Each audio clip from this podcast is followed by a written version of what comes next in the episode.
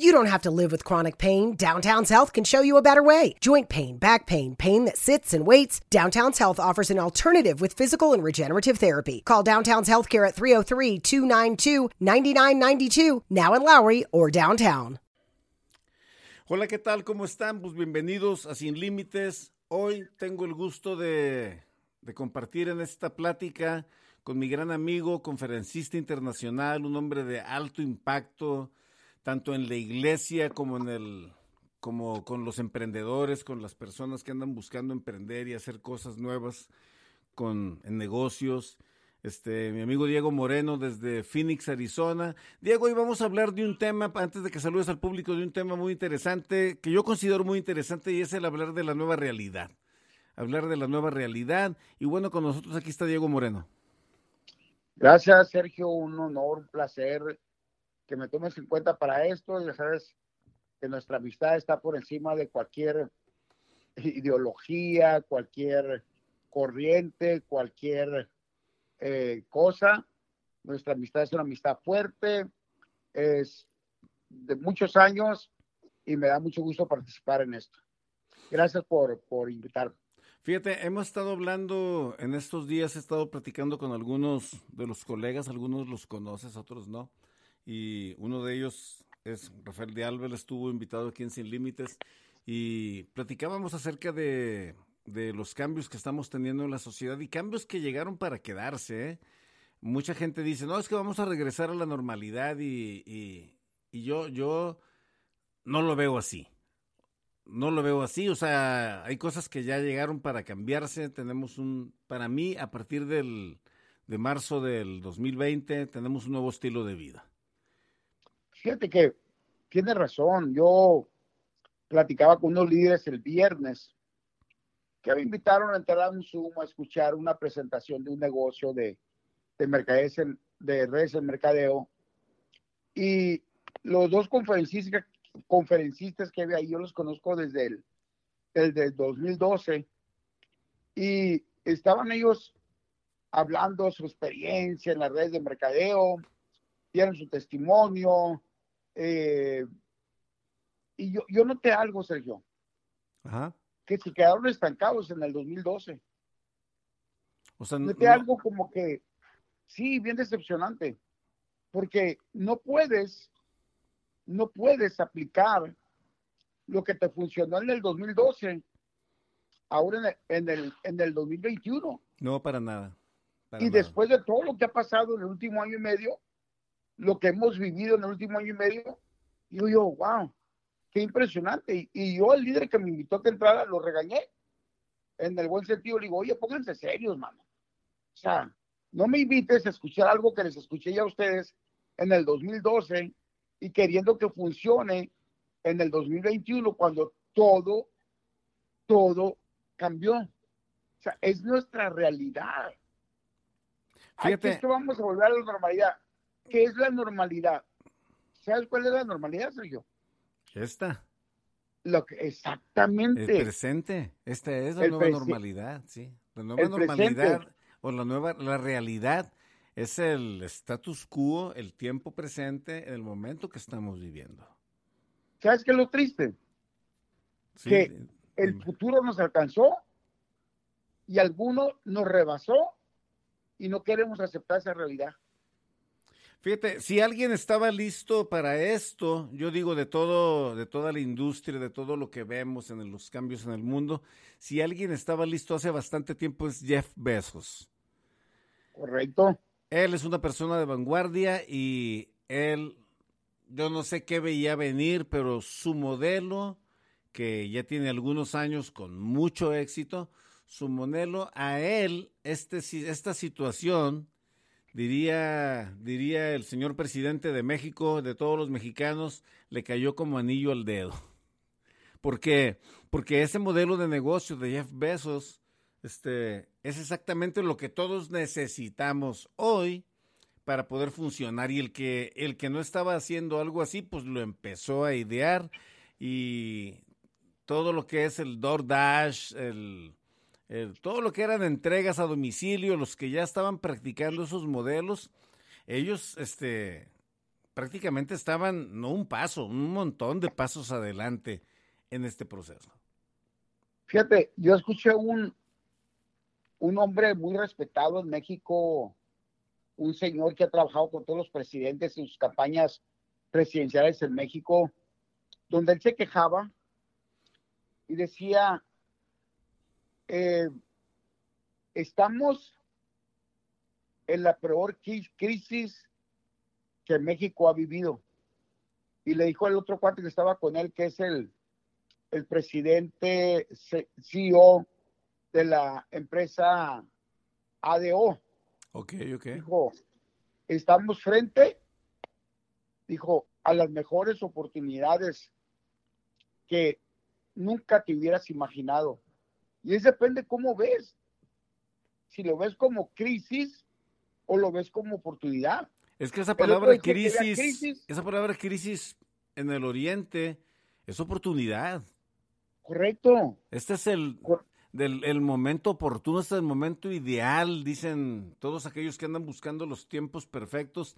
Para muchos esto fue un tiempo ideal para crear, inventar, este, hacer. Otra gente que se quedó abanicando con esto y pegaron un swing terrible fueron los educadores, porque no se querían, no querían, mucha gente quiere mantenerse en lo que le llaman la vieja guardia o la escuela antigua, los educadores, las iglesias, los que no estaban preparados, o sea, y te lo voy a preguntar esto así, ¿tú crees que a Joel Austin le afectó esto? Para nada.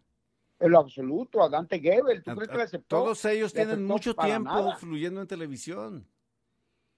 Eh, mira, el tiempo que más crecieron o que más han crecido ellos ha sido en este tiempo. Sí, es, verdad. Dante Gebel antes tenía un alcance de, de 10 millones de personas, hoy tiene un alcance de 100 millones de personas cada domingo. Tremendo, sí. sí, sí, sí. Impresionante. Eh, y, y, y, y, son las personas más criticadas, obvio, por los demás pastores, ¿no? Sin echarle a los pastores. Sí, claro. Pero mira, el pastor que no se ponga al corriente con el futuro que los rebasó, ahí se va a caer estancado. Totalmente. Porque el ser humano, Dios nos hizo con la capacidad de adaptarnos a los tiempos, mano. O sea, yo tengo que reconocer y que aceptar y que adaptarme al tiempo, a, a los cambios que vienen.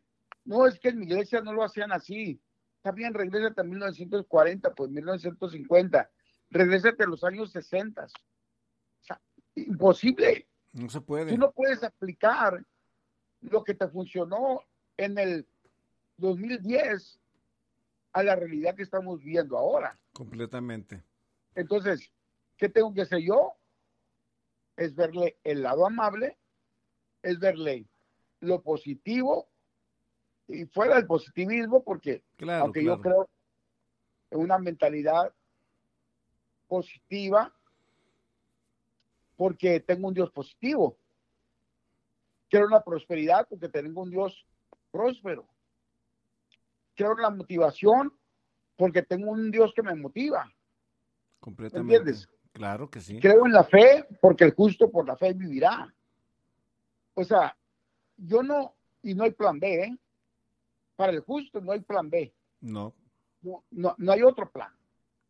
Pero no porque el justo por la fe vivirá, no me voy a adaptar a los tiempos y le voy a dejar todo a ver qué sucede, no. Fíjate, fíjate, cuando, cuando vemos a Abraham saliendo de, de Ur de los Caldeos y este, caminando hacia el desierto, como siguiendo al invisible, aquí hay una lección muy grande para, para todos aquellos que, que, que, utilizan la palabra fe de una manera muy efímera o de una manera muy, este, muy mística, porque quieren aplicar a la fe como que van a caer las cosas, se van a aparecer como con la varita de la señorita Cometa, y así no es esto. Cuando Dios le dice a Abraham, sal, el tipo empezó a caminar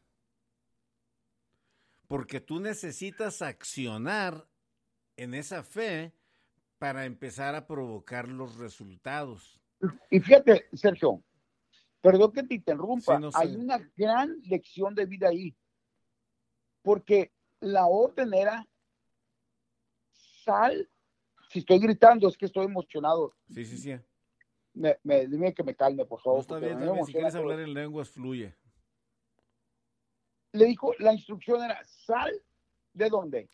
De, De tu, tu tierra, y de tu parentela, de los negativos, ¿De quién? De tu tierra y de tu parentela. de la banda, de la familia. Pero la, la costumbre en ese tiempo es que mientras vivía el padre, los hijos tenían que vivir bajo el patriarcado, bajo el techo del papá. Así es. Entonces, la orden era, sal de tu tierra y de tu parentela y ve al lugar que yo te voy a mostrar. Ahora, ¿qué hizo Abraham? Bueno, otro día agarró a Sara, eh, en silla el camello, de madrugada, vámonos, ¿para dónde? Tú, vámonos. Para allá. El viejito, el viejito sale y dice, ¿para dónde vas? Pues es que oí una voz que me dice que me vaya. Dijo, ¿cómo que te vas? Nos vamos. Nos vamos. El nombre de, de, de, de- del papá de Abraham era Taré. Taré. Y Taré quiere decir retraso.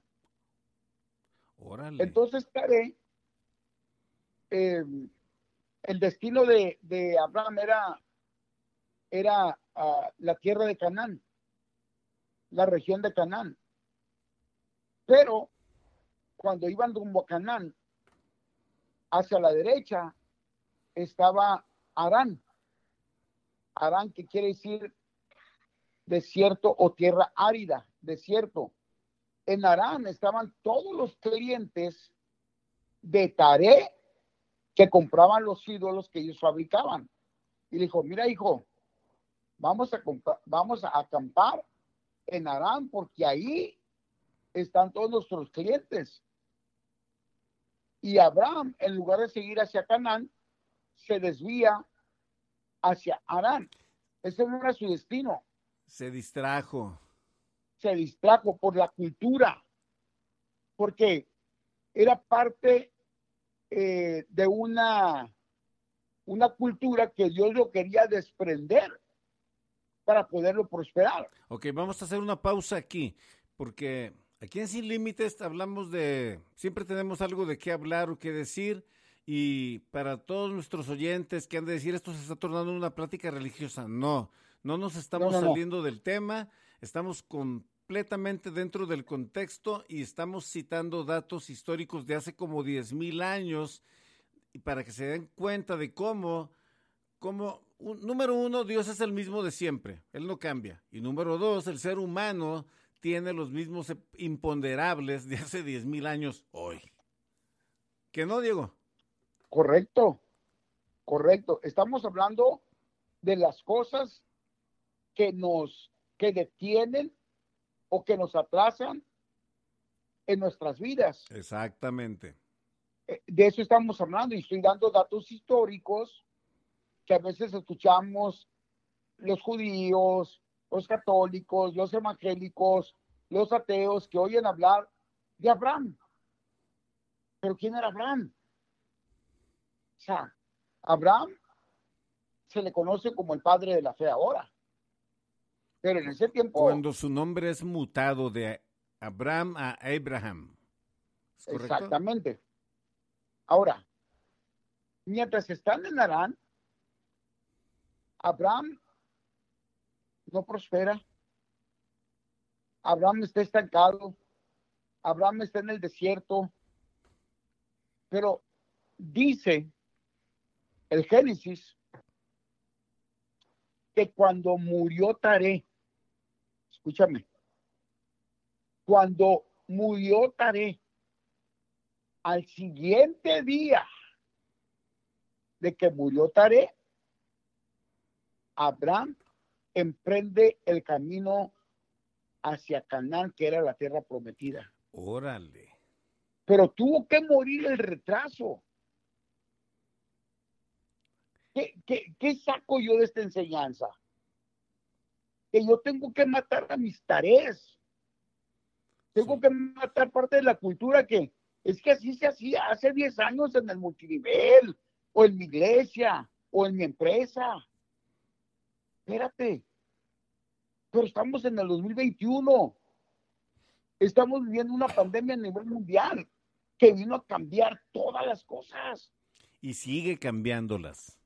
Y sigue cambiándolas. Y yo no puedo estar atado a mi cultura, no puedo estar atado a mi pasado, no puedo estar atado a mi tarea. La orden es avanza. Sigue avanzando. ¿Por qué Abraham tuvo que esperar que muriera Taré, su padre, para irse al lugar que Dios le había prometido? A Canaán. Aquí hay una lección muy grande cuando, cuando en eso que estás diciendo ahorita, o sea, el mantenernos en movimiento, aún en medio de, del cierre, de todo lo que sucedió, tiene uno que mantenerse en movimiento. Mundo donde extraterrestres acechan a los humanos, dos soldados deben esconderse para sobrevivir sin su Old Spice. ¡Cállate! ¡Cállate! Hombre, hueles re feo. ¿Que no te pusiste el nuevo Old Spice Dry Spray con frescura de larga duración? ¡Cállate! ¡Nos van a oír! No puedo. ¡Apestas! ¡Te dije! ¡Se me olvidó el Old Spice!